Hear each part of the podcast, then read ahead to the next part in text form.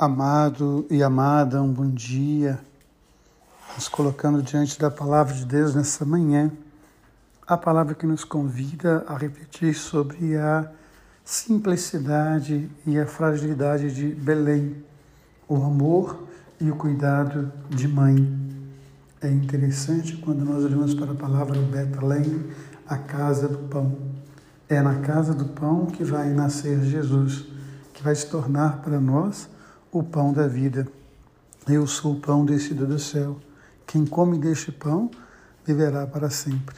O pão de Jesus é o pão da justiça, da fraternidade, do amor, do comprometimento. E é interessante, então, quando nós olhamos para a palavra, ela nos fala desta simplicidade. A simplicidade de Belém e o amor de mãe.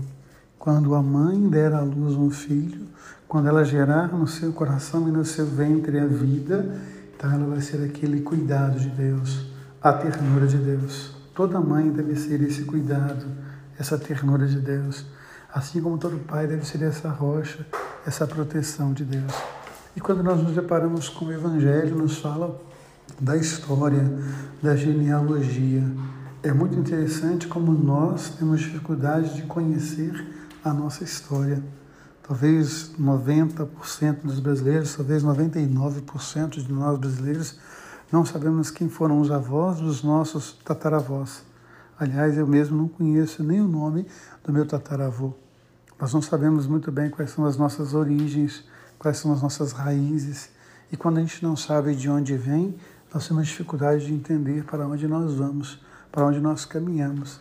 Então é interessante a gente observar o cuidado do Evangelho, o cuidado de Mateus, ao narrar a genealogia de Jesus, quem ele é, de onde ele vem, qual é o seu projeto de vida.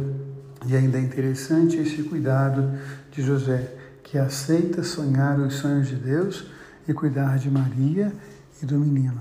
Que a gente possa hoje, então, nos abrir ao coração de Deus, nos abrir a esse amor e, nesse amor, cada vez mais viver na fraternidade, na solidariedade, na justiça, crendo em um mundo que pode ser muito melhor a partir da nossa ação em nome do Senhor.